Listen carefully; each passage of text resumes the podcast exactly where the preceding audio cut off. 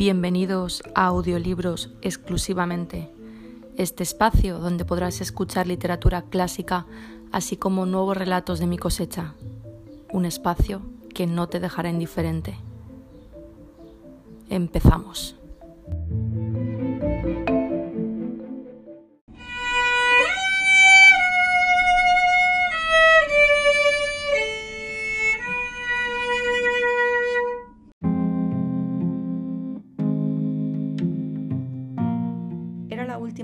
Que daba Lady Windermere antes de comenzar la temporada primaveral. Los salones de Bernfield House se hallaban más llenos de invitados que nunca. Acudieron seis ministros, una vez terminada la interpelación del speaker, ostentando sus cruces y sus bandas, y todas las mujeres bonitas de Londres lucían sus toilettes más elegantes. Al final de la galería de retratos estaba la princesa Sofía de Karlsruhe, una dama gruesa de tipo tártaro, con ojillos negros y unas esmeraldas maravillosas chapurreando francés con voz muy aguda y riéndose sin mesura de todo cuanto decían. Realmente veíase allí una singular mezcolana, mezcolanza de personas. Arrogantes esposas de pares del reino charlaban cortésmente con virulentos radicales. Predicadores populares se codeaban con inveterados escépticos. Y una banda de obispos seguía la pista, de salón en salón, a una corpulenta prima donna, en la escalera agrupábanse varios miembros de la Real Academia, disfrazados de artistas, y el comedor se vio por un momento abarrotado de genios. En una palabra, era una de las más deslumbrantes reuniones de Lady Windermere, y la princesa se quedó hasta cerca de las once y media. Inmediatamente después de su marcha, Lady Windermere volvió a la galería de retratos, en la que un famoso economista explicaba con aire solemne la teoría científica de la música a un virtuoso húngaro, espumeante de indignación, y se puso a hablar con la duquesa de Paisley. Lady Windermere estaba maravillosamente bella con su esbelto cuello marfileño, sus grandes ojos azules color miosotis y sus espesos bucles dorados.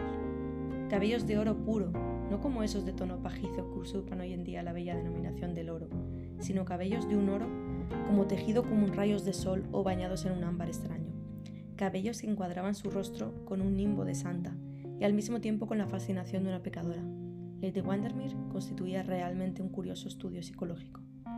Desde muy joven descubrió en la vida la importante verdad de que nada se parece tanto a la ingenuidad como al atrevimiento, y por medio de una serie de aventuras despreocupadas, inocentes por completo en su mayoría, logró todos los privilegios de una personalidad.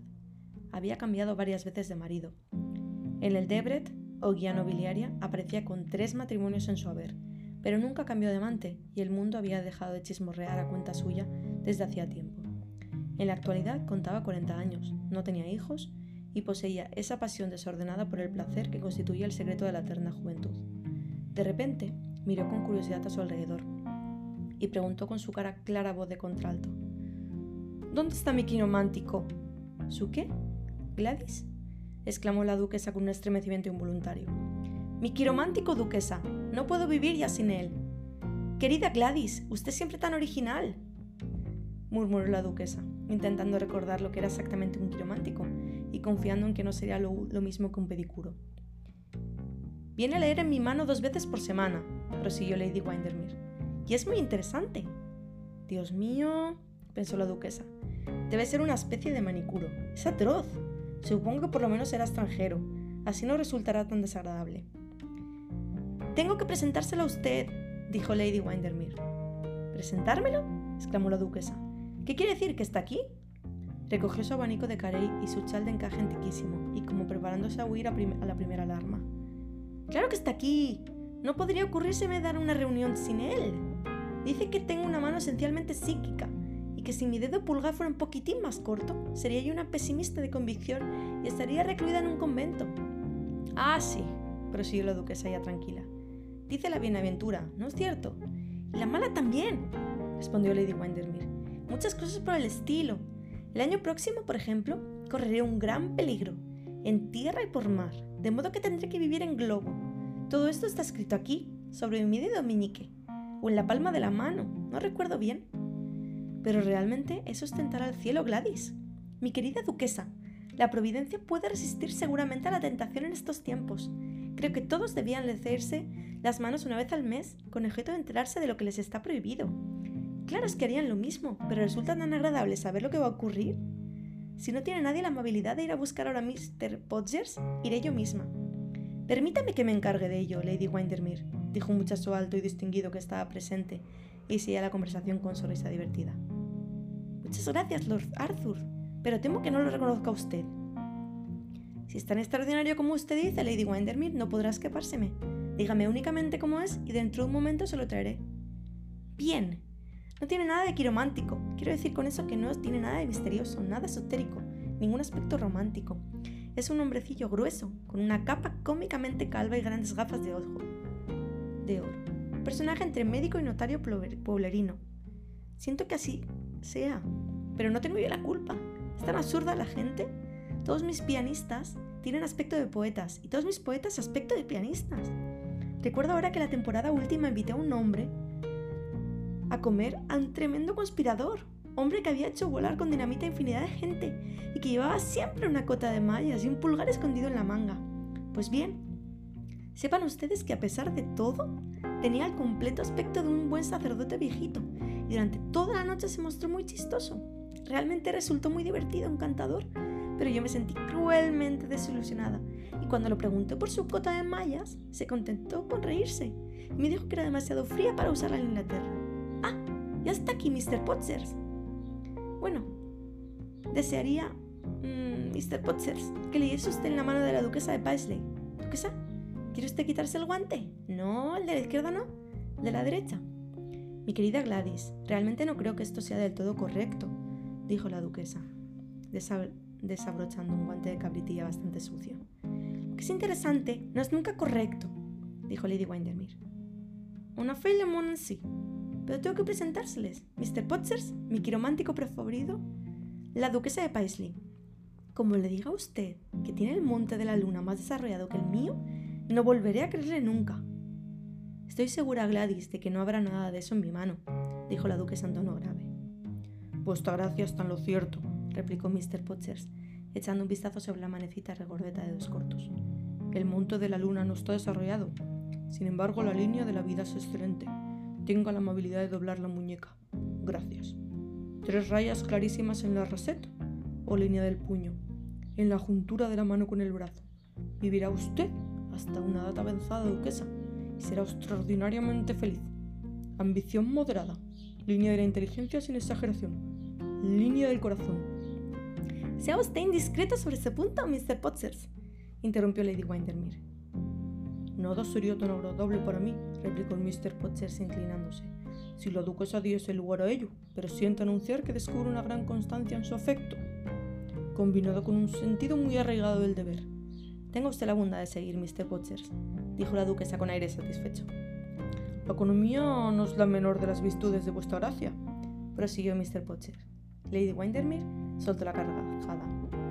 La economía es cualidad excelente, observó la duquesa con agrado. Cuando me casé, Paisley poseía 11 castillos y ni una casa presentable donde pudiera vivirse. Y ahora es dueño de 12 casas y no tiene ni un castillo, exclamó Lady Windermere. Sí, querida, dijo la duquesa. A mí me gusta la comodidad, terminó Mr. Potsers. Y los adelantos modernos y el aire, agua caliente en todas las habitaciones. Vuestra gracia tiene perfecta razón. La comodidad es lo único bueno que ha producido nuestra civilización. Ha descrito usted admirablemente el carácter de la duquesa Mr. Potsers. Tenga usted la bondad de decirnos ahora el de Lady Flora. Y respondiendo a una señal de la dueña de la casa, sonriendo, una muchachita de cabellos rojos de escocesa, y de hombros aupados se levantó torpemente del sofá y mostró una mano larga y huesuda, con dedos aplastados como espátulas. Oh, ya veo que es una pianista, dijo Mr. Potters. Una excelente pianista, aunque no sea quizás una compositora excepcional, muy reservada, tímida y dotada de un exaltado amor a los animales. Completamente cierto, exclamó la duquesa volviéndose hacia Lady Windermere. Absolutamente exacto. Flora posee dos docenas de perros en McLois y llenaría nuestra casa de Londres con una verdadera menagerie si su padre lo permitiese. Pues eso hago precisamente lo que hago yo los jueves por la noche, replicó Lady Windermere echándose a reír. Solo que yo prefiero a los leones a los perros. Es su único horror, Lady Windermere, dijo Mr. Potchers con un saludo ceremonioso. Si una mujer no puede hacer deliciosos sus errores, es una criatura infeliz, le respondió. Pero es preciso que lea usted otras manos. Acérquese, Sir Thomas, y enséñale la suya a Mr. Potchers. Un señor viejo de figura distinguida que vestía frac azul se adelantó y ofreció al quiromántico una mano ancha y ordinaria, con el dedo medio muy largo. Carácter aventurero, en el pasado cuatro largos viajes y uno en el porvenir. Ha naufragado tres veces, no. No, dos veces solamente, pero está en peligro de naufragar durante el próximo viaje. Conservador a fondo, muy puntual. Tiene la malía de coleccionar curiosidades, una enfermedad grave entre los 16 y los 18 años. Ha heredado una gran fortuna a los 30, gran aversión por los gatos y los radicales. ¡Extraordinario! exclamó Sir Thomas. Tiene usted que leer también la mano de mi mujer. De su segunda mujer, dijo gravemente Mr. Potters, que seguía reteniendo la mano de Sir Thomas en la suya. Lo haré gustoso. Pero Lady Marwell, dama de aspecto melancólico con pelo negro y pestañas de sentimental, se negó rotundamente a dejar revelar su pasado ni su porvenir. A pesar de todos sus esfuerzos, tampoco pudo conseguir Lady Windermere que consistieran en quitarse los guantes Mr. Koloff, el embajador de Rusia. En realidad muchas personas temieron enfrentarse con aquel extraño hombrecillo, de sonrisa estereotipada, con gafas de oro y ojos de un brillo azabache. Y cuando dijo a la pobre Lady Fermor en alta voz y delante de todos que le interesaba poquísimo la música, pero que le volvían loca a los músicos, pensaron todos que la quiromancia era una ciencia peligrosa, que no se podía fomentar más que en tête a tête. Sin embargo, Lorazur Saville, que no estaba enterado del desdichado incidente de Lady Fermor y que seguía con vivísimo interés las palabras de Mr. Potchers, siguió una gran curiosidad porque leyese su mano. Como tenía cierta timidez en adelantarse, cruzó la habitación, acercándose al sitio donde estaba sentada Lady Windermere, y ruborizándose, lo cual le sentaba muy bien, le preguntó si creía que Mr. Potches accedería a ello. Claro que sí, dijo Lady Windermere. Para eso está aquí. Todos mis leones Lorathur son leones amaestrados y saltan por el aro cuando yo quiero. Pero debo advertirle que se lo diré todo a Sibyl. Vendrá mañana a comer conmigo para hablar de sombreros. Y sí, Mr. Potts descubre que tiene usted mal carácter. Es propenso a la gota. Ha puesto piso a una mujer que viva en Bayswater. No dejaré de contárselo. Eso no me asusta contestó. Sibyl me conoce tan bien como yo a ella. ¡Ah! Lo lamento realmente. La mejor base del matrimonio es una incomprensión mutua. Y no es que yo sea cínica. Tengo experiencia únicamente, lo cual es con mucha frecuencia lo mismo. Mr. Potchers, Lorazón Sabil, se muere de ganas de que le lea usted la mano. No le diga que es un prometido de una de las muchachas más bonitas de Londres, porque hace ya un mes que el Morning Post publicó esa noticia. Mi querida Lady Windermere, exclamó la marquesa de Jedburgh. Tenga la bondad de permitir a Mr. Potchers que se detenga aquí un minuto más. Está diciéndome que voy a actuar en el teatro y esto me interesa en sumo grado. Si le ha hecho usted eso, Lady Jerford, no vacilaré en llamarle. Venga inmediatamente, Mr. Potchers, y lea la mano de Lord Arthur. Bueno, dijo Lady Gerford, haciendo un leve movimiento de disgusto mientras se levantaba del sofá. Si no me está permitido salir a escena, Supongo que me dejarán asistir al espectáculo. Naturalmente. Vamos a asistir todos a la representación, replicó Lady Windermere. Mr. Potchers, continúe usted y díganos algo bueno de Lord Arthur, que es uno de mis más estimados favoritos. Pero en cuanto Mr. Potchers examinó la mano de Lord Arthur, palideció de un modo extraño y no dijo nada. Pareció recorrer un escalofrío. Sus espesas cejas temblaron convulsivamente con aquella singular contracción tan irritante que le dominaba cuando estaba turbado. Gruesas gotas de sudor brotaron entonces de su frente amarillenta, como un rocío envenenado, y sus manos carnosas se quedaron frías y viscosas. Lord Arthur no dejó de notar aquellos extraños signos de agitación y por primera vez en su vida tuvo miedo. Su primer impulso fue escapar del salón, pero se contuvo. Mejor era conocer la verdad, por mala que fuese, que permanecer en aquella incertidumbre. Estoy esperando, Mr. Potchers, dijo. Estamos esperando todos, exclamó Lady Windermere, en su, con su tono vivo, impaciente, pero el quiromántico no contestó. Creo que Lord Arthur va a dedicarse al teatro, dijo Lady Gerford. ¿Y qué? Después de oír a Lady Windermere, Mr. Potchers no se atreve a decírselo. De pronto Mr. Potchers dejó caer la mano derecha de Lord Arthur y le asió la izquierda fuertemente, doblándose tanto para examilarla que la montura de oro de sus gafas pareció rozar la palma. Durante un momento su cara fue una máscara lívida de horror, pero recobró enseguida su sangre fría, y mirando a Lady Windermere, le dijo con una sonrisa forzada. Es la mano de un muchacho encantador. Ciertamente, contestó Lady Windermere. Pero, ¿será un marido encantador? Eso es lo que necesito saber. Todos los muchachos encantadores lo son igualmente como maridos, repuso Mr. Potchers. No creo que un marido deba ser demasiado seductor, exclamó Lady Windermere. Pero lo que quiero son detalles. Lo único interesante son los detalles. ¿Qué le sucederá a Lord Arthur? Pues que dentro de unos meses ha de emprender un viaje. ¡Claro! El de su luna de miel. Y que perderá un pariente. Confío en que no será su hermano, dijo Lady Sherwood con tono compasivo. Ciertamente no, respondió Mr. Potts, tranquilizándola con un gesto. Será un pariente lejano, simplemente. Bueno, me siento cruelmente desilusionada, dijo Lady Windermere. No podría decirle nada a Sibyl mañana. ¿Quién se preocupa hoy de los parientes lejanos? Hace ya muchos años que pasaron de moda. A pesar de lo cual, supongo que Sibyl hará bien en comprarse un vestido de seda negro. Siempre podrá servirle para ir a la iglesia. Y ahora, mmm, vamos a tomar algo. ¿Se habrán comido todo? Pero aún encontraremos una taza de caldo caliente. François preparaba antes un caldo riquísimo, pero ahora le veo tan preocupado con la política que nunca estoy segura de nada con él. Quisiera realmente que el general Boulanger permaneciera quieto. Duquesa, tengo la seguridad de que está usted fatigada. Absolutamente nada, mi querida Gladys, respondió la duquesa yendo hacia la puerta. Me he divertido muchísimo. Su pedicuro, no, su quiromántico es muy interesante. Flora, ¿dónde está mi ¿Dónde podrá estar mi abanico de Carey? Oh, gracias, Sir Thomas, mil gracias. ¿Y mi chal de encaje, Flora? Oh, gracias, Sir Thomas, es usted muy amable. Y la digna dama terminó de bajar la escalera sin dejar caer más que dos veces su frasquito de esencia. Entretanto, Lord Arthur Saville permaneció en pie cerca de la chimenea, oprimido por el mismo sentimiento de terror, por la misma preocupación enfermiza respecto a un porvenir negro. Sonrió tristemente a su hermana cuando pasó a su lado del brazo de Lord Plymondale preciosa con su vestido brocado rosa y sus perlas, y casi no oyó a Lady Windermere, que le invitaba a seguirla.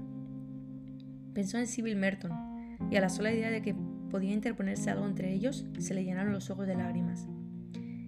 Quien lo hubiese mirado habría dicho que Némesis se apoderaba del escudo de Palas Atenea, mostrándole la cabeza de la gorgona. Parecía petrificado. Su cara presentaba el aspecto de un mármol melancólico. Había vivido la vida delicada y lujosa de un joven bien nacido y rico, una vida exquisita, libre de toda baja inquietud, llena de una bella despreocupación infantil. Y ahora, por primera vez, tenía conciencia del terrible misterio del destino, de la espantosa idea de la fatalidad. Qué disparatado y monstruoso le parecía todo aquello. Podría ser que lo que estaba escrito en su mano con caracteres que él no sabía leer, pero que otro descifraba, fuese el terrible secreto de alguna culpa, el signo sangriento de algún crimen. ¿No habría escape? ¿No somos entonces más que peones de ajedrez puestos en juego por una fuerza invisible? ¿Más que vasijas que el alfarero modela a su gusto para honor o descrédito? Su razón se rebelaba contra aquel pensamiento, y sin embargo sentía una tragedia suspendida sobre su vida, como si estuviera destinado de repente a soportar una carga intolerable. Los actores son generalmente gente dichosa, pueden elegir para representar la tragedia o comedia, el dolor o la diversión, pueden escoger entre hacer reír o hacer llorar, pero en la vida real es muy distinto. Infinidad de hombres y mujeres se ven obligados a representar papeles para los cuales no estaban designados. Nuestros Guildestrans hacen de Hamlets y nuestros Hamlets intentan bromear como el príncipe Hal. El mundo es un escenario, pero la obra tiene un reparto deplorable. De pronto Mr. Potters entró en el salón. Al ver a Lord Arthur, se detuvo y su carnosa far ordinaria tomó un tinte amarillo verdoso. Los ojos de los dos hombres se encontraron y hubo un momento de silencio. La duquesa se ha dejado aquí uno de sus guantes, Lord Arthur, y me ha pedido que se lo lleve, dijo por fin Mr. Potchers. ¡Ah! Allí lo veo, sobre el sofá. Buenas noches. Mr. Potchers, no tengo más remedio que insistir en que me dé una respuesta categórica a la pregunta que voy a hacerle. En otra ocasión, Lord Arthur, la duquesa me espera. Debo reunirme con ella. No iré a usted. La duquesa no tiene prisa. Las mujeres no acostumbran a esperar, dijo Mr. Potchers con una sonrisa forzada. El bello sexo es impaciente. Los labios finos y como gruñidos de Lord Arthur se plegaron con altivo desdén. La pobre duquesa le parecía de poquísima importancia en aquel momento. Cruzó el salón, llegó hasta el sitio donde se había parado Mr. Potchers y le alargó su mano derecha. Dígame lo que ve usted aquí. Dígame la verdad. Quiero saberlo. No soy un niño. Los ojos de Mr. Potts tuvieron un vivo parpadeo tras sus gafas de oro. Se balanceó con aire turbado sobre uno y otro pie, mientras sus dedos jugueteaban nerviosamente con la brillante cadena de su reloj. ¿Por qué cree usted, Lord Arthur, que he visto en su mano algo más de lo que le he dicho? Sí que ha visto usted algo más, insisto en que me lo diga. Le daré un choque de 100 guineas. Los ojillos verdes de Mr. Potts relampaguearon durante un segundo y luego volvieron a quedarse inexpresivos. ¿Cien guineas? dijo por fin Mr. Potts en voz baja. Sí, cien guineas. Le enviaré un cheque mañana. ¿Cuál es su club? No pertenezco a ningún club, es decir, no pertenezco por el momento, pero mis señas son... Permítame que le dé una tarjeta. Y sacando del bolsillo del pecho una cartulina de cantos dorados, Mr. Potts la presentó con un profundo saludo a Lord Arthur, que leyó lo siguiente. Mr. Septimus R. Potchers, quiromástico. West Moon 103. Recibo de 10 a 4, murmuró Mr. Potchers con un tono mecánico. Y hago descuentos a las familias. ¡Dese prisa! gritó Lord Arthur poniéndose muy pálido entendiéndole la diestra. Mr. Potchers miró a su alrededor nerviosamente y corrió la pesada cortina sobre la puerta. Cosa durará un poco, Lord Arthur. Mejor hará usted en sentarse. ¡Dese prisa, caballero! gritó de nuevo Lord Arthur, colérico, dando un pequeño, bien lento golpe con el pie en el sueño cerrado. Mr. Porcher sonrió y sacando de su bolsillo una lente pequeña se puso a limpiarla cuidadosamente con el pañuelo. Ya estoy preparado y a su disposición, dijo. Capítulo 2. Diez minutos más tarde, Lord Arthur Saville, con la cara lívida de terror y los ojos enloquecidos de angustia, precipitábase fuera de Bentic House, se abrió paso entre el toprel de lacayos, cubiertos de pieles que esperaban bajo la marquesina del gran pabellón. Lord Arthur parecía no ver ni oír absolutamente nada. La noche era muy fría, y los mecheros de gas alrededor de la plaza centelleaban vacilantes bajo los látigos del viento. Pero él sentía en sus manos un calor febril y las sienes le ardían como brasas. Andaba zigzagueando por la acera como un beodo. Un policía le miró con curiosidad al pasar y un mendigo que salió del quicio del portal para pedirle, para pedirle limosna retroció aterrado al ver un infortunio mayor que el suyo. En un momento dado, Lord Arthur Saville se detuvo debajo de un farol y se miró las manos. Creyó ver la mancha de sangre que la deletaba, y un débil grito brotó de sus labios trémulos. ¡Asesino! Esa era la palabra que había leído el quiromántico sobre ellas. ¡Asesino! La noche misma parecía saberlo, y el viento desolado la zumbaba en sus oídos. Los rincones oscuros de las calles estaban llenas de aquella acusación, que gesticulaba entre sus ojos en los, tejados. Primero fue al parque, cuyo boscaje sombrío parecía fascinarle. Se apoyó en la verja con aire extenuado, refrescando su frente con la humedad del hierro y escuchando el silencio rumoroso de los árboles. ¡Asesino! ¡Asesino! se repitió, como por si dirigirse de nuevo a la acusación pudiera atenuar el sentido de la palabra. El sonido de su propia voz le hizo estremecer, y a pesar de esto deseó casi que el eco recogiese y despertara de sus sueños a la ciudad adormecida. Sentía impulsos de detener el primer transeúnte casual y casi contárselo todo. Después siguió su marcha, vagando alrededor de la calle de Oxford, por un laberinto de callejuelas estrechas e ignominiosas. Dos mujeres de caras pintarrajeadas se mofaron de él a su paso. De un patio lóbrego llegó hasta sus oídos un, un ruido de juramentos y de golpes, seguidos de gritos penetrantes, y apretujados en montón, bajo una puerta húmeda y fría, vio las espaldas arquejadas y los cuerpos agotados de la pobreza y la decrepitud. Le sobrecogió una extraña piedad. ¿Aquellos hijos del pecado y la miseria estaban fatalmente predestinados como él? ¿Acaso no eran tan solo como él muñecos de un guiñol monstruoso? Y sin embargo, no fue el misterio sino la comedia del sufrimiento la que le conmovió con su absoluta inutilidad y su grotesca falta de sentido. Qué incoherente y qué desprovisto de armonía le pareció todo le dejó atónito el desacuerdo existente entre el optimismo superficial de nuestro tiempo y la realidad de la vida.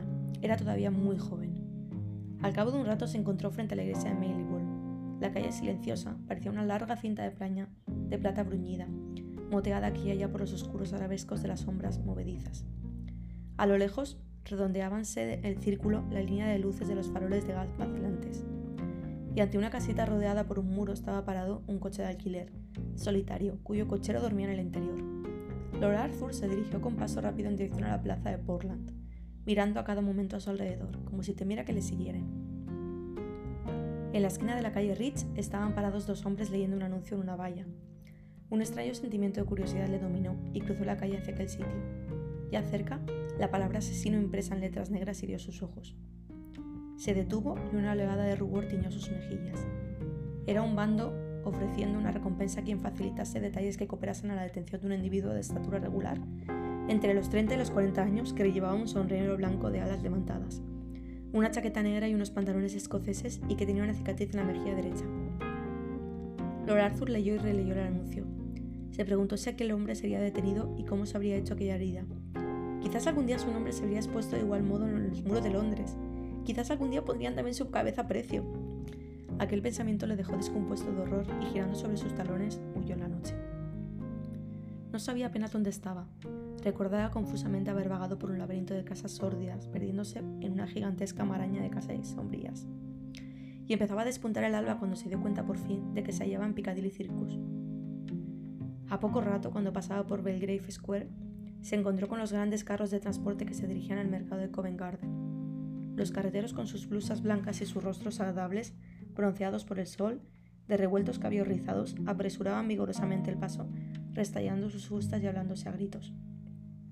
Sobre el lomo de un enorme caballo gris, el primero de la reata, iba montado un mozo mofletudo con un ramillo, un ramito de prímulas en su sombrero de alas caídas, agarrándose con la mano fibre, firme a los crines y riendo a carcajadas.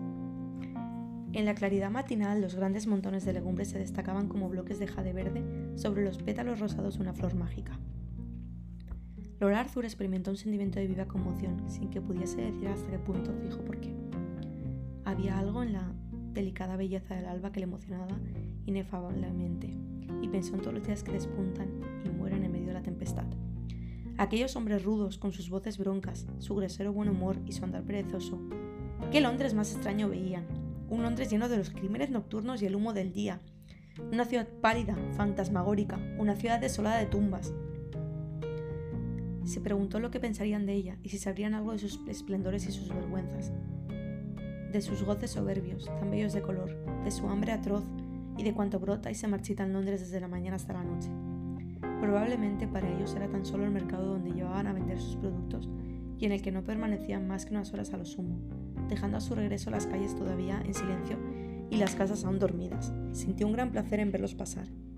Por muy zafios que fuesen con sus zapatones claveteados y sus andares ordinarios, llevaban consigo algo de la Arcadia. Lord Arthur vio que habían convivido en la con la naturaleza y ésta les enseñó la paz, y envidió su ignorancia. Cuando llegó al final de Belgrave Square, el cielo de un luz de un azul desvanecido y los pájaros empezaban a pillar en los jardines.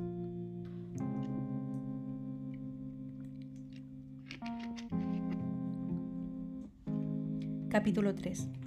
Cuando despertó Lord Arthur, estaba ya muy avanzada la mañana y el sol de mediodía se filtraba a través de las cortinas de seda marfileña de su dormitorio. Se levantó y fue a mirar por el ventanal. Una vaga neblina de calor flotaba sobre la gran ciudad y los tejados de las casas parecían de plata oxidada. Por el césped tembloroso de la plaza de abajo se perseguían unos niños como mariposas blancas, y las aceras estaban llenas de gentes que se dirigían al parque. Nunca le pareció la vida tan hermosa ni tan alejada de la maldad. En aquel momento su ayuda de cámara le trajo una taza de chocolate sobre una bandeja. Después de bebérsela, levantó una pesada cortina color albaricoque y pasó al cuarto de baño. La luz entraba suavemente desde lo alto a través de unas delgadas hojas de ónice transparente, y el agua en la pila de mármol tenía el brillo apagado de la piedra lunar. Lord Arthur se sumergió rápidamente hasta que el agua rozó su cuello y sus cabellos, entonces metió bruscamente la cabeza dentro del líquido, como si quisiera purificarse de la mancha de algún recuerdo infamante. Cuando salió del baño se sintió casi serenado. El bienestar físico que había experimentado le dominó, como sucede a menudo en las naturalezas refinadas, pues los sentidos como el fuego pueden purificar o destruir. Después de almorzar se tumbó en un diván y encendió un cigarrillo. Sobre la repisa de la chimenea, marcada con un brocado antiguo finísimo, había un gran retrato de Sibyl Merton, tal como la vio por primera vez en el baile de Lady Noel la pequeña cabeza de un modelado delicioso. Inclinábase ligeramente a un lado, como si el cuello delgado y frágil, al modo de una caña, no pudiese apenas soportar el peso de tanta belleza. Los labios estaban un poco entreabiertos y parecían conformados por una suave música, y en sus ojos soñadores se leían las sorpresas de la más tierna pureza virginal. Ceñida en su vestido blanco crespón de china, y con un gran abanico de plumas en la mano, parecía una de esas delicadas estatuillas descubiertas en los bosques de olivos próximas a Tanagra, y había en su postura y en su actitud rasgos de gracia helénica. Sin embargo, no era petit, sino perfectamente proporcionada, cosa rara en una edad en la que tantas mujeres son o más altas de lo debido o insignificantes. Contemplándola en aquel momento, Lord Arthur se sintió lleno de esta terrible peda que nace del amor. Comprendió que casarse con ella teniendo el fatum del delito suspendido sobre su cabeza sería una traición como la de Judas, un crimen peor que todos los que le planearon los Borgia. ¿De qué felicidad gozarían cuando en cualquier momento podría haberse forzado a ejecutar la espantosa profecía escrita en su mano? ¿Cuál sería su vida mientras el destino mantuviese aquella terrible orden en su balanza? Era preciso a todo costa retrasar el matrimonio. Estaba completamente decidido a ello, aunque amase ardientemente a Sibyl, aunque el simple contacto de sus dedos cuando estaban sentados juntos hiciese estremecer de exquisito goce todas las fibras de su ser, no dejaba de conocer cuál era su deber y estaba totalmente convencido de que no tenía derecho a casarse con ella mientras no cometiera el crimen. Una vez ejecutado, podría presentarse ante el altar con Sibyl Merton y depositar su vida en manos de la mujer amada, sin temor a remordimientos. Hecho aquello, podría techarla entre sus brazos, sabiendo que ella no tendría nunca que sentirse avergonzada. Pero antes tenía que efectuarlo. Cuanto antes lo hiciera, mejor sería entre ambos. Muchos, en su caso, hubiesen preferido el sendero florido del amor a la cuesta escarpada del deber, pero Lord Arthur era demasiado escrupuloso para colocar el placer por encima de sus principios. En su amor no había una simple atracción sensual. Sibyl simbolizaba para él cuanto hay de bueno y de noble en el mundo. Durante un momento sintió una repugnancia instintiva contra la tarea que el destino le obligaba a realizar. Pero enseguida se desvanecía aquella impresión. Su corazón le dijo que aquello no era un crimen, sino un sacrificio, su razón le recordó que no le quedaba ninguna otra salida. Era preciso elegir entre vivir para él o vivir para los demás, y por terrible que fuera en realidad aquella tarea que le estaba impuesta, sabía que no debía permitir que el egoísmo venciera el amor. Más tarde o más temprano cada uno de nosotros está obligado a resolver ese mismo problema, ya que a cada uno de nosotros se le plantea la misma cuestión. A Lord Arthur se le presentó muy pronto en la vida, antes de que corrompiese su carácter el cinismo calculador en la edad madura, antes de que le corroyese el corazón el egoísmo frívolo o elegante de nuestra época. Y él no vaciló en cumplir su deber. Afortunadamente para él, no era un simple soñador o un diletante, diletante ocioso. De serlo habría dudado como Hamlet, permitiendo que la irresolución destruyese su propósito. Pero era un hombre esencialmente práctico. Para él la vida representaba acción antes que pensamiento. Poseía ese don tan raro entre nosotros que se llama sentido común. Las sensaciones crueles y violentas de la noche anterior se habían borrado ahora por completo, y pensaba casi con un sentimiento de vergüenza en su loca caminata de calle en calle, en su terrible agonía emotiva. La misma sinceridad de su sufrimiento lo hacía ahora pasar por inexistente ante sus ojos. Se preguntaba cómo había podido ser tan loco para indignarse y desbarrar contra lo inevitable. La única cuestión que ahora parecía turbarle era cómo llevaría a cabo su obra, pues no era tan obcecado que negase el hecho de que el crimen, como las religiones paganas, exige una víctima y un sacerdote. Como Lord Arthur no era un genio, no tenía enemigos, y por tanto comprendía que no era ocasión de satisfacer un rencor u odio personales. La misión de la que estaba encargado era una grave y elevada solemnidad.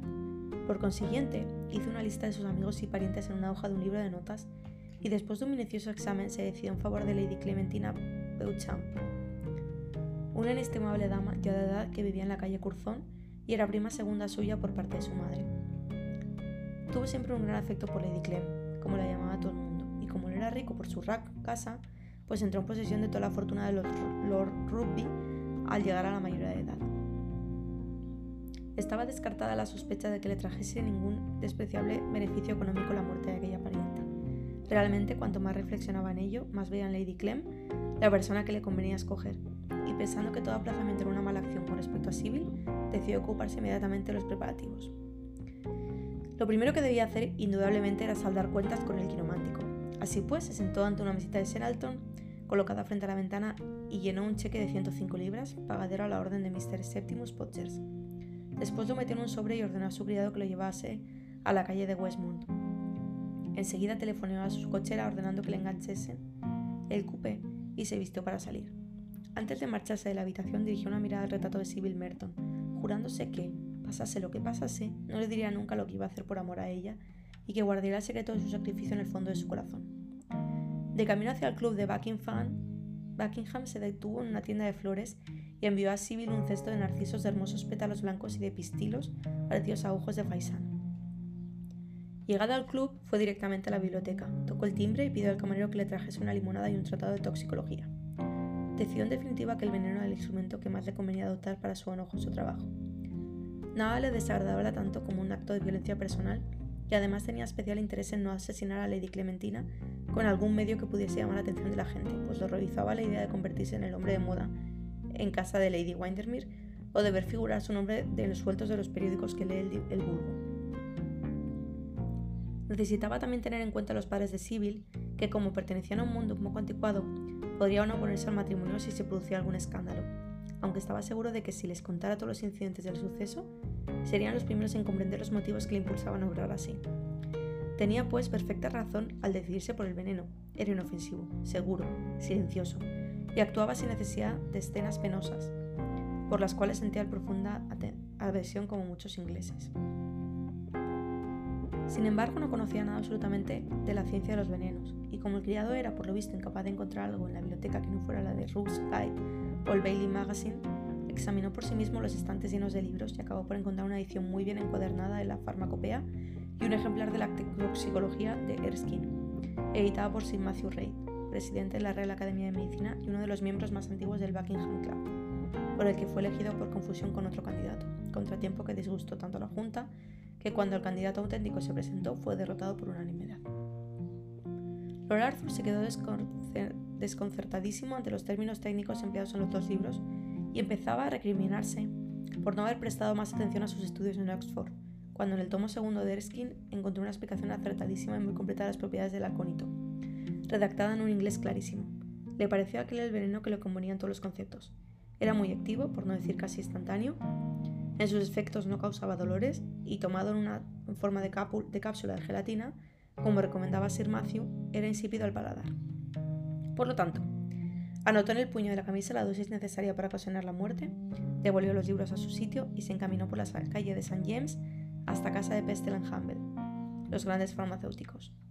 Mr. Pestel, que servía siempre personalmente a sus clientes de la aristocracia, se quedó muy sorprendido de su petición y con tono amabilísimo murmuró algo respecto a la necesidad de una receta médica. Sin embargo, no bien Lord Arthur le explicó que era para dárselo a un gran perro danés, del cual se había obligado a desembarazarse porque presentaba síntomas de hidrofobia, habiendo intentado por tres veces morder a su cochero en una pantorrilla. Parecía completamente satisfecho, y después de felicitar a Lord Arthur por sus extraordinarios conocimientos de toxicología, confeccionó inmediatamente la preparación. Lord Arthur colocó la cápsula en una bonita bombonera de plata que adquirió en una tienda de la calle de Bond, tiró la vasta cajita de Pestel Humble y se encaminó directamente a la casa de Lady Clementine. ¿Qué hay, monsieur le mauvais sujet? le gritó la vieja señora al entrar en, su salón. ¿Por qué no ha venido usted a verme en todo este tiempo? Mi querida Lady Clem, no tengo nunca un rato para mí, le replicó Lord Arthur con su sonrisa. Supongo que querrás decir que te pasas los días con la señorita Sybil Merton, comprando chifons y diciendo tonterías. No acabo de comprender por qué la gente alborota tanto para casarse. En mis tiempos no hubiéramos pensado nunca en exhibirnos y en bullir tanto en público y en privado por cosa tan vulgar. Le aseguro que no he visto a Sybil desde hace 24 horas, Lady Clem. Que yo sepa, pertenece por completo a sus modistas. Claro, es el único motivo que puede traerte por casa de una mujer vieja como yo. Me extraña que vosotros los hombres no os carmentéis. Una faz de folie pour y aquí me tienes hecha una pobre reumática, con pelo postizo y mal humor. Bueno, si no fuese por esa querida Lady Jansen, que me manda las peores novelas francesas que puede encontrar, no sé cómo serían mis días. Los médicos no sirven más que para sacar el dinero a sus clientas. Ni siquiera me pueden curar la enfermedad del estómago. Le traigo un remedio para ella, Lady Clem, dijo gravemente Lord Arthur. Es una cosa maravillosa, inventada por un americano. No me gustan nada los inventos americanos, Arthur. Estoy segura de que no me gustan. He leído últimamente varias novelas americanas y eran verdaderas insensateces. Oh, eso no es ninguna insensatez, Lady Clem. Le aseguro que es un remedio infalible. Tiene usted que prometerme que lo probará. Y Lord Arthur sacó de su bolsillo la bombonera y se la ofreció a Lady Clementina. Pero es deliciosa esta bombonera, Arthur. Una verdadera joya. Eres amabilísimo. Y aquí está el remedio. Parece un bombón. Voy a tomarlo ahora mismo. Por Dios, Lady Clem, exclamó Lord Arthur deteniéndola. No haga usted eso, es una medicina homeopática. Si las toma usted sin dolor de estómago, le sentaría mal. Espera que se presente un ataque y entonces recurra a ella. Quedará asombrada del resultado. Me hubiera gustado tomarla inmediatamente, Lady Clementina mirando al trasluz de la capsulita transparente con su burbuja flotante de aconitina líquida. Te lo confieso, detesto a los médicos, pero adoro las medicinas. Sin embargo, la guardaré para mi próximo ataque. ¿Y cuándo cree usted que sobrevendrá ese ataque?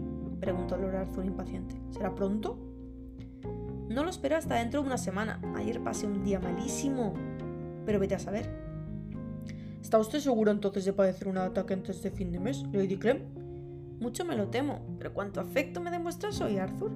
Realmente la influencia de Sibyl te es muy beneficiosa. Ahora debes marcharte. Ceno con gente gris que carece de conversación bulliciosa, entretenida y sé que si no duermo un poco antes me será imposible permanecer despierta durante la cena. Adiós, Arthur. Cariñosa Sibyl y un montón de gracias por tu remedio americano. No se olvidará usted de tomarlo, ¿verdad, Lady Clem? dijo Lord Arthur levantándose. Claro que no me olvidaré, tunante. Encuentro muy amable que te preocupes de mí. Ya te escribiré si necesito más cápsulas. Lord Arthur salió de casa de Lady Clementina lleno de bríos y sintiendo ser confortado. Aquella noche tuvo una entrevista con Sibyl Merton. Le dijo que se veía de pronto en una situación horriblemente difícil, ante la cual no le permitían retroceder ni su honor ni su deber. Le explicó que era preciso aplazar la boda, pues hasta que no estuviese exento de aquel compromiso, no recobraría su libertad. Le rogó que confiase en él y que no dudase del porvenir. Todo marcharía bien, pero era necesario tener paciencia. La escena tenía lugar en el invernadero de la residencia de Mr. Merton, en Park Lane, donde cenó Lord Arthur como de costumbre. Sibyl no se mostró nunca tan dichosa y hubo un momento en el que Lord Arthur sintió la tentación de portarse como un cobarde y de escribir a Lady Clementina revelándole lo de la cápsula, dejando que se efectuara el casamiento como si no existiese en el mundo Mr. Pochers. No obstante, su buen criterio se impuso enseguida, y no flaqueó ni al arrojarse Sibyl llorando sus brazos. La belleza que hacía vibrar sus sentimientos despertó igualmente su conciencia. Comprendió que perder una vida tan hermosa por unos cuantos meses de placer era realmente una acción feísima. Estuvo con Sibyl hasta cerca de medianoche consolándola y recibiendo ánimos de su parte. Al día siguiente, muy temprano, salió para Venecia, después de haber escrito a Mr. Merton una carta varonil y firme respecto al aplazamiento necesario de la boda.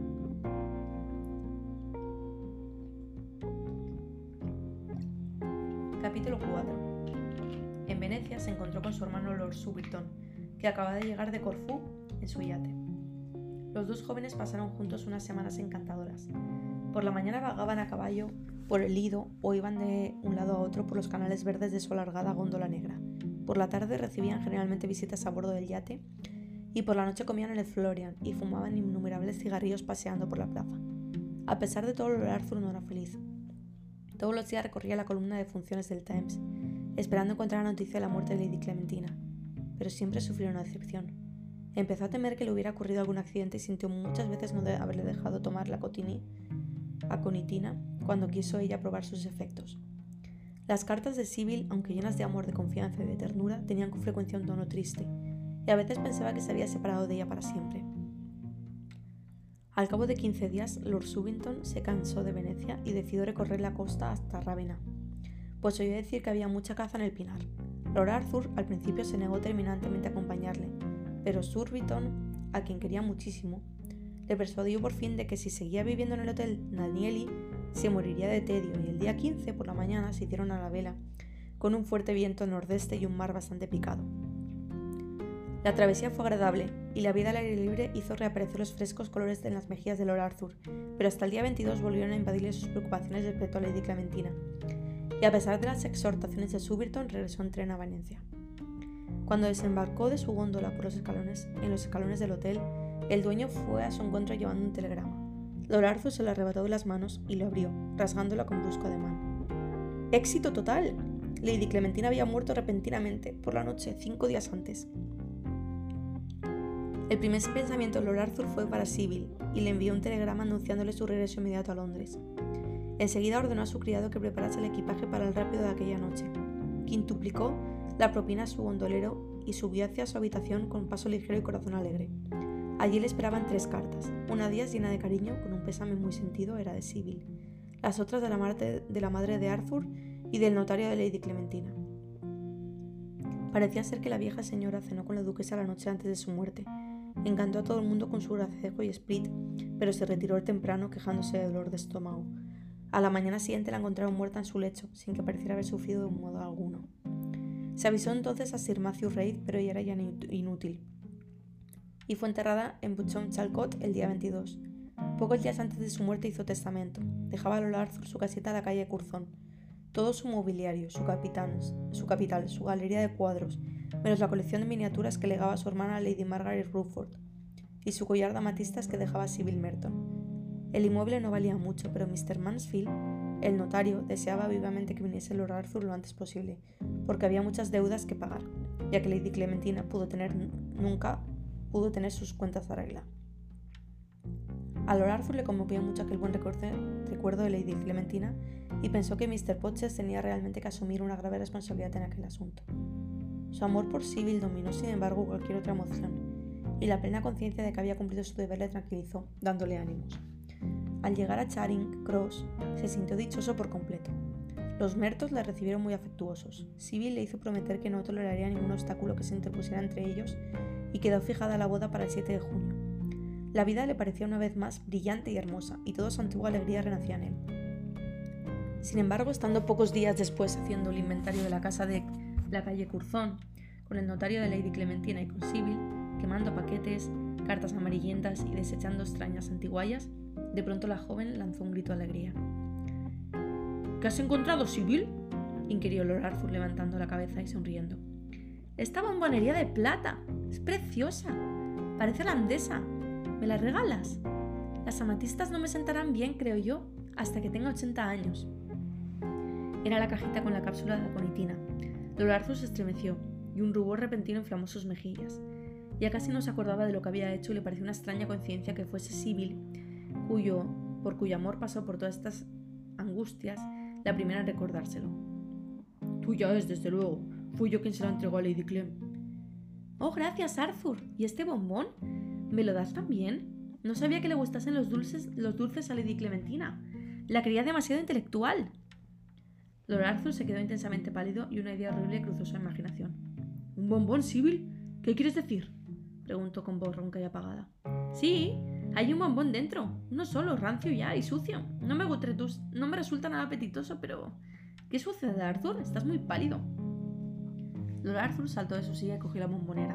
Dentro estaba la píldora marina, ambarina, con su glóbulo de veneno. A pesar de todos sus esfuerzos, Lady Clementina había fallecido de muerte natural. La conmoción que le produjo aquel descubrimiento fue superior a sus fuerzas. Tiró la píldora al fuego y se desplomó sobre el sofá con un grito desesperado. Capítulo 5. Mr. Merton se quedó muy desconsolada ante aquel segundo aplazamiento, y Lady Julia, que tenía encargado ya su vestido para la boda, hizo todo cuanto pudo por convencer a Sibyl de la necesidad de una ruptura. A pesar del inmenso cariño que Sibyl profesaba a su madre, había entregado su vida a Lord Arthur y nada de lo que le dijo aquella pudo, pudo torcer su voluntad. En cuanto a Lord Arthur, necesitó muchos días para reponerse de, su cruel recepción y por espacio de una temporada tuvo los nervios descompuestos. Sin embargo, recobró pronto su excelente sensatez y su criterio sano y práctico no le dijo titubear durante mucho tiempo sobre la conducta que debía seguir. Ya que el veneno había fallado por completo, era preciso emplear la dinamita o cualquier otro explosivo de este género. Por consiguiente, examinó de nuevo la lista de sus amigos y parientes, y después de maduras reflexiones decidió volar a su tío, el deán de Chichester. A este, que era un hombre de gran cultura y talento, le entusiasmaban los relojes. Tenía una colección maravillosa de aparatos para medir el tiempo, colección que abarcaba desde el siglo XV hasta nuestros días. Le pareció a Lord Arthur que aquella manía del bonachón de Anne le proporcionaba una excelente base para realizar sus planes. Pero agenciarse una máquina explosiva era ya otra cosa. El London Director no le daba ninguna indicación respecto a ello y pensó que le reportaría muy poca utilidad dirigirse a Scotland Yard. Allí no se enterarán nunca de los hechos y movimientos del partido dinamitero, sino después de una explosión, y aún entonces no del todo. De pronto pensó en su amigo Rubalov, joven ruso, de tendencias revolucionarias, a quien conoció el invierno anterior en casa de Lady Windermere. Al parecer, el conde de Rubalov estaba escribiendo en la vida de Pedro el Grande. Fue a Inglaterra con el propósito de estudiar los documentos referentes a la estancia de zar en ese país en calidad de carpintero naval. pero todos sospechaban que era gente nihilista, y era evidente que la embajada rusa no veía con buenos ojos su presencia en Londres. Lord Arthur pensó que aquel hombre era el que le convenía, y una mañana se trasladó a su casa de Bloomsbury para pedirle consejo y ayuda. ¿Al fin piensa usted ocuparse seriamente de política? preguntó el conde de Rubaldov cuando Lord Arthur les puso el objeto de su visita. Pero este, que detestaba las fanfarronadas, se creyó en la obligación de explicarle que las cuestiones sociales no ofrecían el menor interés para él y que necesitaba un explosivo para un asunto puramente familiar. El conde de Rubalov le contempló un momento lleno de sorpresa, y luego, viendo que hablaba completamente en serio, escribió una dirección en un pedazo de papel. Firmó con sus iniciales y se le dio a Lord diciendo: Scarlet Yard. Daría cualquier cosa por conocer esa dirección, mi querido amigo. No lo sabrá, exclamó Lord echándose a reír. Y después de estrechar cordialmente la mano del joven ruso, se precipitó a la escalera y ordenó a su cochero que le llevase al Soho Square. Una vez allí la despidió y siguió por la calle Greek hasta llegar a una plaza que se llama Bales Court. Cruzó un pasaje y se encontró en un curioso callejón sin salida, que parecía ocupado por una lavandería francesa, pues de una casa a otra se extendía toda una red de cuerdas cargadas de ropa blanca que agitaba el aire matinal. Lord Arthur fue derechamente al final de este secadero y llamó una casita verde. Después de una corta espera, durante la cual todas las ventanas del patio se llenaron de cabezas, abrió la puerta un extranjero, de aspecto bastante hosco, que le preguntó en un malísimo inglés qué deseaba. Lord Arthur le tendió el papel que le había dado el conde de Rubalov. No bien lo hubo leído, el individuo se inclinó, invitando a Lord Arthur a entrar en la habitación reducidísima del piso bajo. Pocos minutos después, Herr Winkleporth, como le llamaban en Inglaterra, entró apresuradamente en el aposento con una servieta manchada de vino al cuello y un tenedor en la mano izquierda. El conde de Rubalov, dijo Lord Arthur saludando, me ha dado ese papel de presentación para usted y deseo vivamente que me conceda una breve entrevista por una cuestión de negocios. Me llamo Smith, Robert Smith, y necesito que me proporcione usted un reloj explosivo. Encantado de recibirle, Lord Arthur, explicó el malicioso y pequeño alemán estallando de risa. No me mire usted con esa cara de asustado. Es deber mío conocer a todo el mundo y recuerdo haberle visto usted una noche en casa de Lady Windermere. Espero que su gracia esté bien de salud. ¿Quiere usted acompañarme mientras concluyo de almorzar? Tengo un excelente paté y mis amigos llevan su bondad hasta afirmar que mi vino del Rin es mejor que ninguno de los que pueden beberse en la embajada de Alemania. Y antes de que Lord Arthur hubiese vuelto de su asombro, se encontró sentado en la salita del fondo, bebiendo a sorbos un Marco Brunner de los más deliciosos en una copa amarillo pálido, grabada con el monograma imperial, y charlando de la manera más amistosa con el famoso anarquista. Los relojes de explosión, dijo Herr Winkelprof, no son buenos artículos para explotar, exportar, ni aun consiguiendo haceros pasar por una aduana. El servicio de trenes es tan irregular que por regla general estallan antes de llegar a su destino. A pesar de ello, si necesita usted uno de esos aparatos de uso doméstico, puedo proporcionarle un artículo excelente, garantizándole que ha de quedar resultado con el satisfecho. Puedo preguntarle para qué fin piensa usted destinarlo. Si es para la policía o para alguien relacionado con Scotland Yard, lo sentiré muchísimo, pero no puedo hacer nada por usted. Los detectives ingleses son realmente nuestros mejores amigos y he comprobado siempre que teniendo en cuenta su estupidez podemos hacer todo cuanto se nos antoja. No quisiera tocar un pelo de sus cabezas. Le aseguro, replicó Lord Arthur, que esto no tiene nada que ver con la policía. Para que usted lo sepa, el mecanismo de relojería está destinado al de Chichester caramba. No podía yo imaginarme ni por lo más remoto que fuese usted tan exaltado en materia religiosa, Lord Arthur. Los jóvenes de hoy nos apasionan con eso. Creo que me alaba usted demasiado, Herwin dijo Lord Arthur, ruborizándose. El hecho es que soy un completo ignorante en teología. ¿Se trata entonces de un asunto meramente personal? Exclusivamente personal. Herwin se encogió de hombros y salió de la habitación. Unos minutos después reaparecía con un cartucho redondo de dinamita, del tamaño de un penique, y un precioso reloj francés, rematado por una figurita en bronce dorado de la libertad, aplastando a la hidra del despotismo. El semblante de Lord se iluminó de alegría al verlo. Eso es precisamente lo que necesito. Y ahora dígame usted cómo se estalla. Ah, ese es mi secreto, respondió Winterford, contemplando su invento con una justa mirada de orgullo. Dígame usted únicamente cuando desee que estalle regular el mecanismo para el momento indicado. Bueno, hoy es martes y si puede usted mandármelo enseguida. Imposible. Tengo una infinidad de encargos, entre otros un trabajo importantísimo para unos amigos de Moscú. Pero a pesar de todo se lo mandaré mañana. Oh, llegará todavía a tiempo, dijo Lord Arthur cortésmente.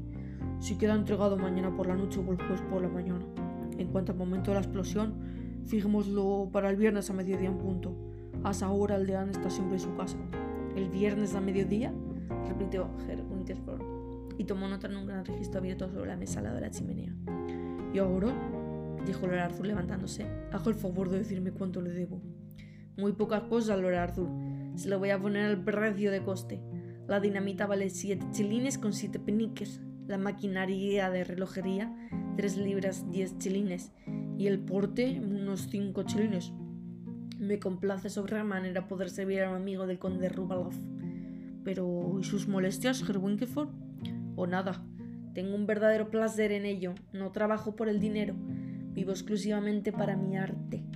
Lord Arthur puso cuatro libras, dos chelines y seis peniques sobre la mesa. Dio las gracias al pequeño alemán por su amabilidad y rehusando lo mejor que pudo una invitación para entrevistarse con varios anarquistas en un té merienda el sábado siguiente, salió de casa de Herr Winterford y se fue al parque. Los dos días siguientes los pasó Lord Arthur en un tremendo estado de agitación, y el viernes a mediodía fue al Buckingham en espera de las noticias. Durante toda la tarde el estúpido portero de servicio fijó en la tablilla telegramas de todos los lugares del país, con los resultados de las carreras de caballo, las sentencias de divorcio, el estado del tiempo y otras informaciones semejantes, mientras la cinta telegráfica desenrollaba los detalles más aburridos sobre la sesión nocturna de la Cámara de los Comunes y sobre un ligero pánico que hubo en la bolsa. A las 4 llegaron los diarios de la noche y Lord Arthur desapareció en el salón de la lectura con, el, con Hall, el St. James, el Globe y el Echo, ante la gran indignación del, coronel Goodchild, que quería leer el extracto de un discurso que había pronunciado aquella mañana en el Palacio Consistorial sobre las misiones sudafricanas y la conveniencia de tener en, en cada provincia un obispo negro. Ahora bien, el coronel sentía, no saber por qué, una gran animadversión por el Evening News, Ninguno de aquellos periódicos contenía, sin embargo, la menor alusión a Chichester, y Lord Arthur comprendió que el atentado había fracasado. Fue para él un terrible golpe, y durante algunos minutos permaneció abatidísimo. Herr Winkelford, a quien visitó al día siguiente, se deshizo en, excusas complicadas, comprometiéndose a proporcionarle otro reloj que abonaría a él, o una caja de bombas de nitroglicerina a precio de coste, pero Lord Arthur no tenía ya ninguna confianza en los explosivos, y Herr Winkelford reconoció que hoy estaba Hoy en día todo tan falsificado que era difícil proporcionarse a esta dinamita sin adulterar. Sin embargo, el alemán, aun admitiendo que el mecanismo de relojería podía ser defectuoso en alguna pieza, confiaba todavía en que el resorte de reloj funcionase. Citaba en apoyo de su tesis el caso de un barómetro que enviara una vez al gobernador militar de Odessa, preparado para estallar al décimo día y que tardó en hacerlo tres meses. También era verdad que cuando estalló no hizo añicos a más que una doncella pues el gobernador había salido de la ciudad seis semanas antes, pero al menos aquello demostraba que la dinamita, regida por un mecanismo de relojería, era un poderoso agente, aunque algo inexacto. Lord Arthur se quedó un poco consolado con aquella reflexión, pero estaba predestinado a sufrir un nuevo desengaño. Dos días después, cuando subía la escalera, la duquesa le llamó a su tocador y le enseñó una carta que acababa de recibir del dianato. Jane me escribe unas cartas encantadoras, le dijo. Lea esta última. Es tan interesante como alguna de las novelas que nos remite la biblioteca Moody. Lord Arthur se la arrebató de las manos. Estaba redactada en los siguientes términos. De Anato de Chichester, 27 de mayo. Queridísima tía, mil gracias por la franela para el asilo Dorcas, así como por la tela. Estoy completamente de acuerdo con usted en estimar absurdo ese afán de lucir cosas llamativas. Pero hoy en día todo el mundo es tan radical y tan religioso que resulta difícil hacerles ver que no deben adoptar los gustos y la elegancia de la clase alta. Realmente no sé a dónde vamos a llegar. Como dice papá a menudo en sus sermones, vivimos en una época de incredulidad. Hemos tenido un gran jaleo estos días con motivo de un relojito enviado a papá por un admirador desconocido el pasado jueves. Llegó de Londres, con porte pogado, en un cajoncito de madera, y papá cree que le ha sido remitido por algún oyente de su notable sermón sobre el tema ¿El libertinaje es la libertad? pues el reloj está coronado por una figura de mujer con un gorro frigio en la cabeza. Yo no encuentro esto muy correcto, pero papá dice que es histórico y sus razones tendrá. Parker desembaló el objeto y papá lo puso sobre la repisa en la chimenea de la biblioteca. Estábamos todos sentados en esa habitación el viernes último por la mañana, cuando en el preciso momento en el que daba las 12 el reloj, oímos como un ruido de alas, salió un poco de humo del pedestal de la figura, y la diosa de la libertad se desprendió, rompiéndose la nariz contra el reborde de la chimenea. Mary se impresionó mucho, pero fue realmente una cosa tan ridícula que James y yo estuvimos riéndonos un buen rato, y papá mismo se divirtió. Cuando examinamos el reloj vimos que era una especie de espectador, y que poniendo la aguja sobre la hora determinada y colocando pólvora y un fulminante debajo del martillo, se producía el estallido de voluntad. Papá dijo que era un reloj demasiado ruidoso para tenerlo en la biblioteca, así es que Reggie se lo llevó al colegio y allí sigue produciendo pequeñas explosiones durante todo el día. ¿Cree usted que le gustaría a Arthur un regalo de boda así? Supongo que debe de estar muy en moda en Londres.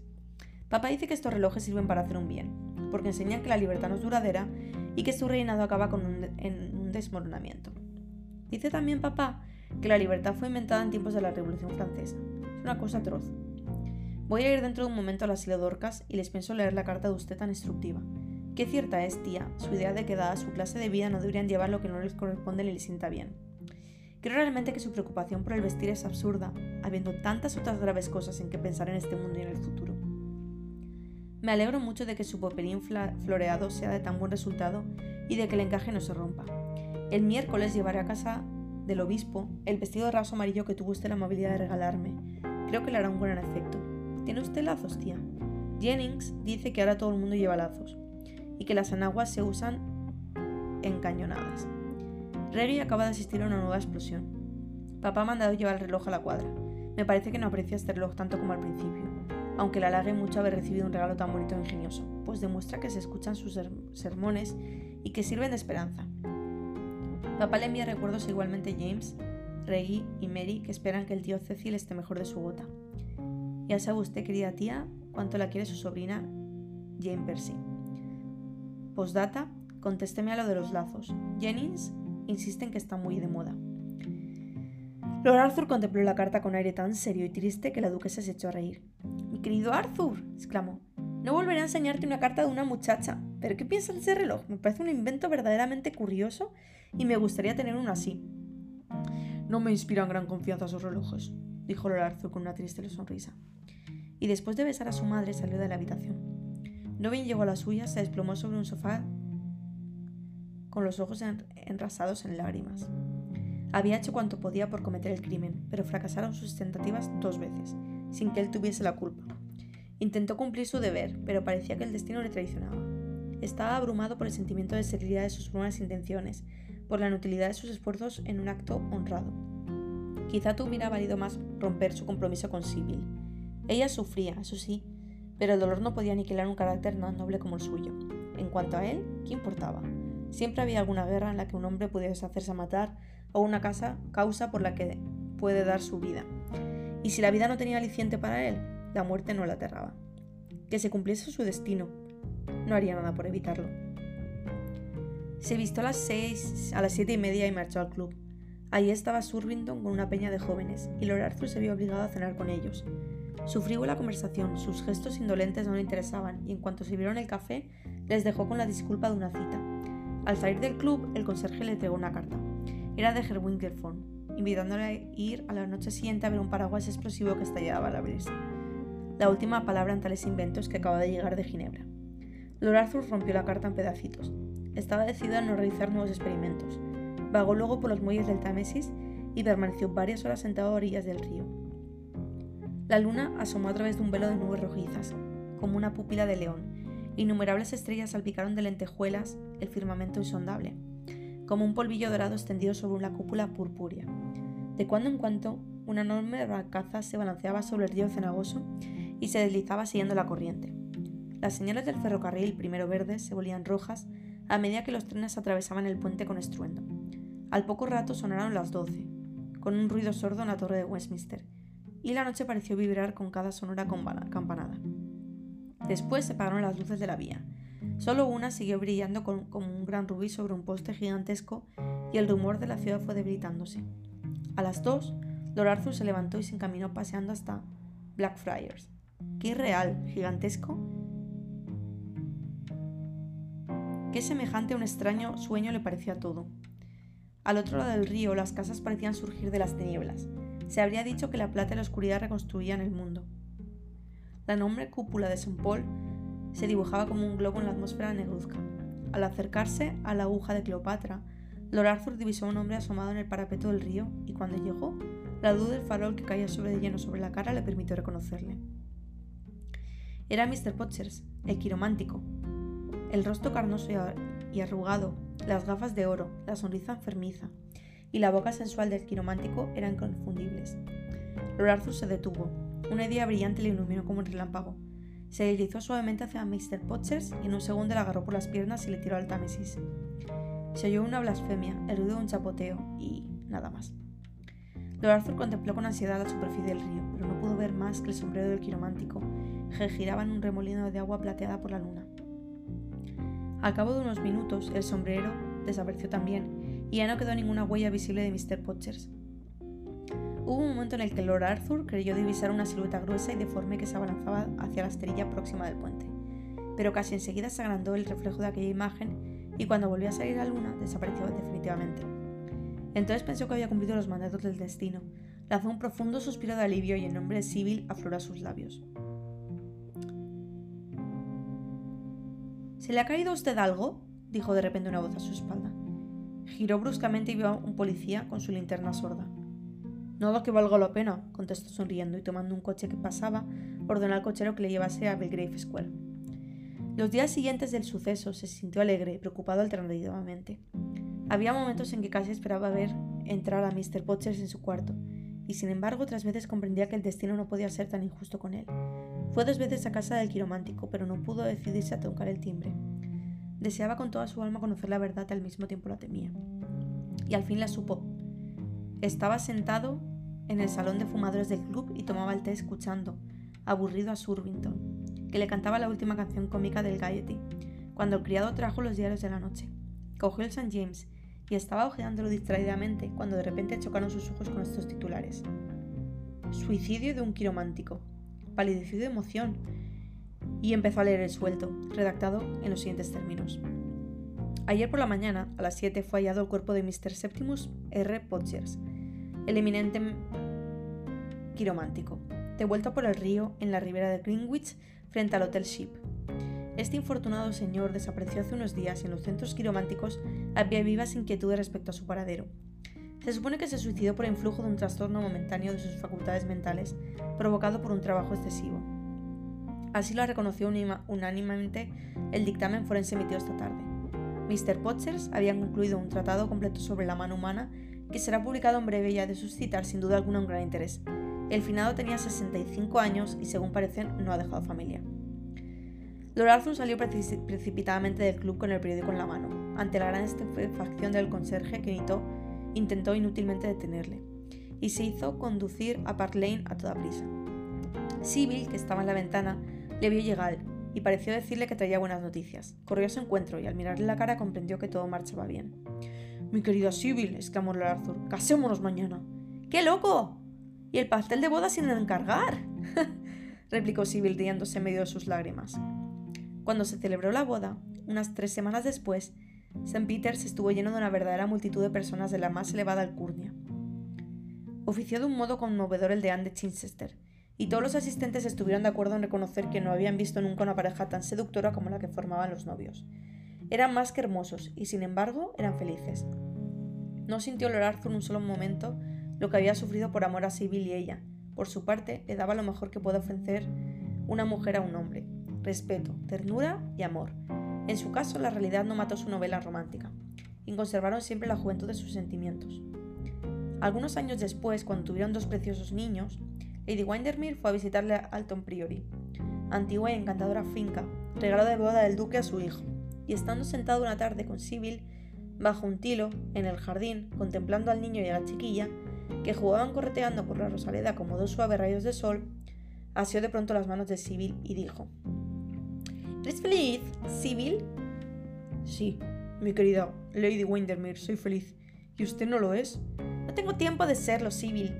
Me encariño siempre con la última persona que me presentan, pero generalmente en cuanto la conozco a fondo me aburre. ¿No la entretienen ya sus leores, Lady Windermere? Oh, amiga mía, los leones no sirven más que para una temporada. En cuanto se cortan la melena, se convierten en los seres más insufribles del mundo. Además, si se porta una cariñosamente con ellos, se portan ellos en cambio muy mal con una. ¿Te acuerdas de que el horrible Mr. Potts era un inicuo impostor? Como natural, al principio no lo noté y hasta cuando me pidió dinero se lo di, pero no podía yo soportar que me hiciese la corte. Me ha hecho realmente odiar la quiromancia. Ahora mi pasión es la telepatía. Resulta más divertida. Aquí no puede hablarse mal de la quiromancia, Lady Windermere. Es la única cosa sobre la cual no le gustan a Arthur las bromas. Le aseguro a usted que la toma completamente en serio. ¿No querrás decirme, Sibyl, que tu marido cree en ella? Pregúntaselo usted y lo verá, Lady Windermere. Aquí viene. Lord Arthur se acercaba en efecto por el jardín, con un gran ramo de rosas amarillas en la mano y sus dos hijos jugueteando a su alrededor. ¡Lord Arthur! Dígame, Lady Windermere, ¿se atreverá usted realmente a mantener a quien cree en la quiromancia? Claro que sí, dijo el joven sonriendo. ¿Pero por qué? Porque le debo toda la dicha de mi vida. murmuró él, arrellanándose en un silón de mimbre. ¿Qué le debe usted, mi querido Lord Arthur? Pues sí, Bill, contestó él, ofreciendo la rosa a su mujer y mirándose en sus ojos violeta. ¡Qué tontería! exclamó Lady Wenderby. No he oído en mi vida una tontería semejante. Y hasta aquí la novela El crimen de Lord Arthur Saville de Oscar Wilde. Deseo que les haya gustado.